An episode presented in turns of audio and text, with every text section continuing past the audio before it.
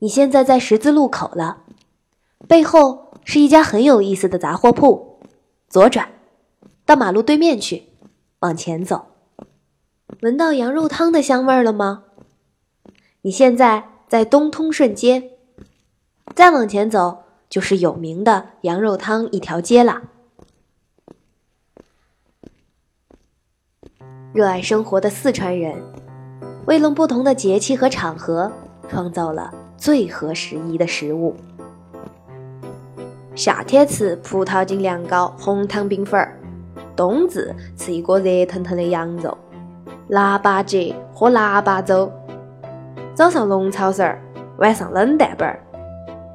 当然啦，火锅是一年四季都断不倒的。我们继续往前走，进入小关庙街。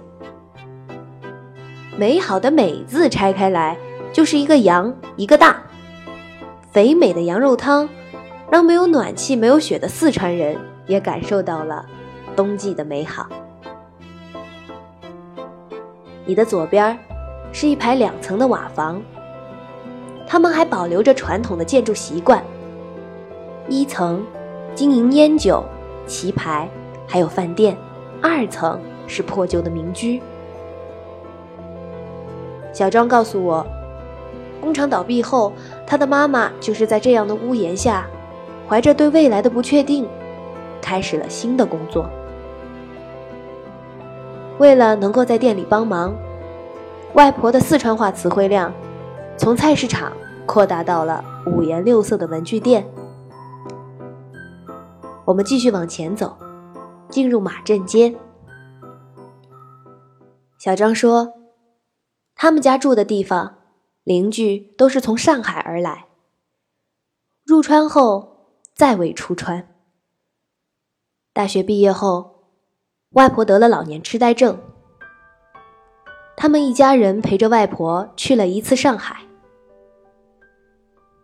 外婆望着周围林立的高楼大厦，已经找不到从前放学的那条路了。往前走是银华四街，注意右边，我们要在下一个巷口右转。小庄。也教过我几句上海话。我说的最好的一句就是：“我到上海来白相，我带侬到弄堂里去小稳等，好吧？”看到右边的小巷了吗？那是北书院街，千万别错过了。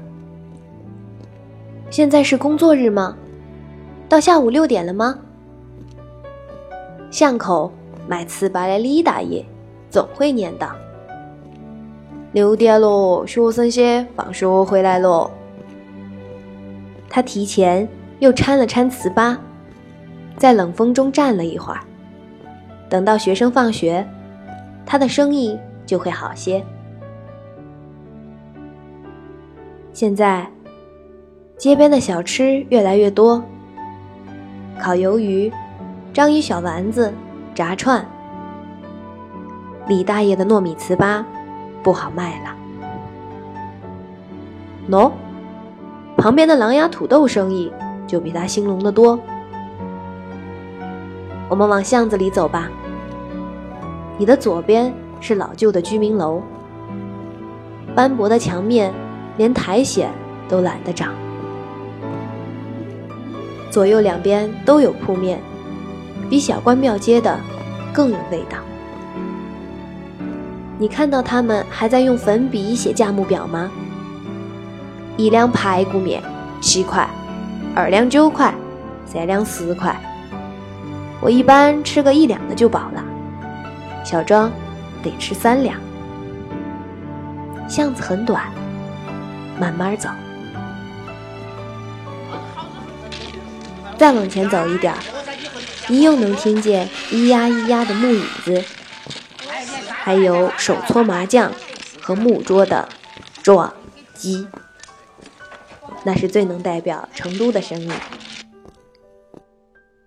看到右边的理发店了吗？十五元，洗、剪、吹，都给你搞定。现在的年轻人都追求时髦，店里生意不好的时候，张娘娘也没有担心的样子，照样端个小板凳儿，在理发店门口有滋有味儿的嗑着瓜子儿。前面的高粱酒坊，十几块钱就能打到一瓶小酒，不打头，不改口，不烧喉，是鉴别一壶好高粱酒的标准。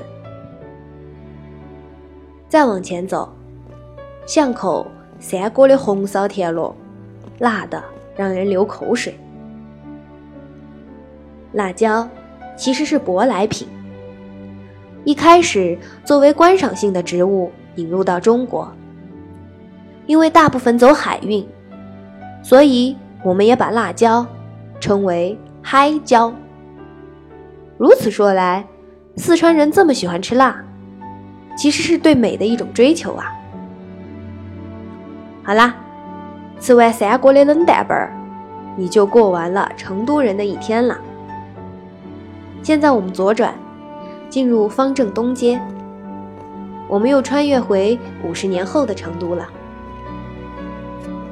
路口右转，往前看，那边有 IFS、太古里、王府井，那是成都现在的样子。